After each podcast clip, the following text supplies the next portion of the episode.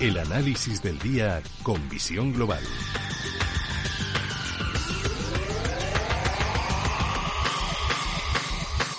Y saludamos a Gabriel López, CEO de Inverdiv. Gabriel, muy buenas tardes.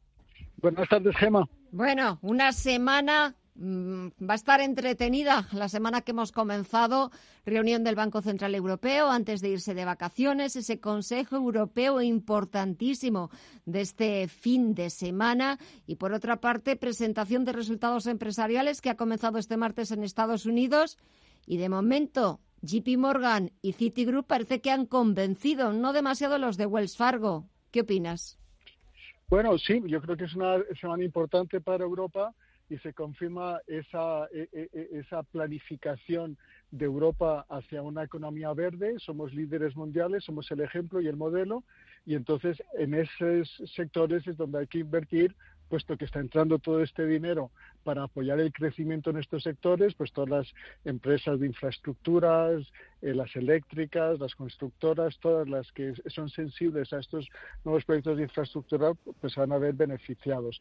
Eh, hay incertidumbre sobre la cantidad, sobre los plazos, pero bueno, yo creo que, lo importante es que eh, tiene que ser por consenso, mejor dicho, que todo el mundo tiene que estar de acuerdo y más o menos de lo que se está hablando es que los 750 mil millones se respetan, tal vez el plazo, el plazo se, se cambia un poco, pero creo que son excelentes noticias para, para Europa y la razón por la cual eh, desde hace un mes está entrando más dinero en Europa eh, y que los índices europeos lo están haciendo mejor que el americano, excepto el Nasdaq.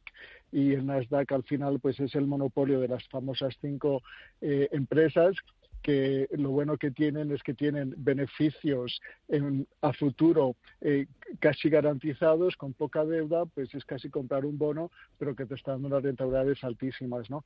Entonces, pues eh, ayer volvió a tocar en Nasdaq máximos históricos y a pesar de las malísimas noticias de los rebrotes, pues ahí está, máximos históricos.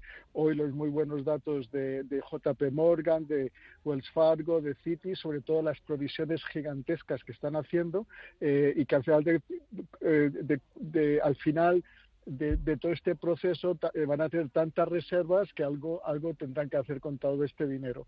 Pero eh, ha hablado el señor Diamond, ¿no? que es una referencia en Estados Unidos que es el presidente JP Morgan, y él mismo dice que, las, que él que, no lo tiene claro, que hay muchísima incertidumbre y que, y que no va a hacer previsiones y que por eso estas, estas provisiones por, por, por impagos, ¿no? por eh, y, que son altísimas. Así que son buenas noticias porque el sector está muy saneado, y, pero sí que es verdad que es un sector que, ya no representa lo que representaba antiguamente, ya solo representa un 6% en, en Estados Unidos aquí en, en, España, pero estamos viendo que antes los bancos era el sector más importante y ya no lo es.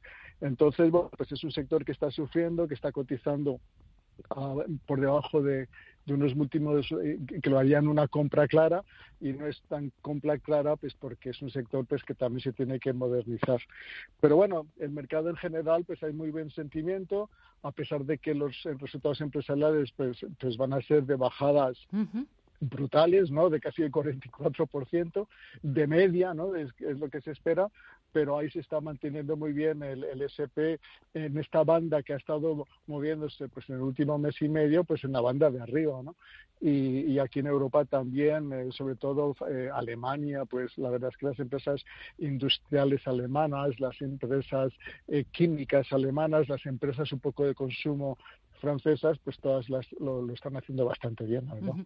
Reunión del Banco Central Europeo. Me imagino que sin sorpresas.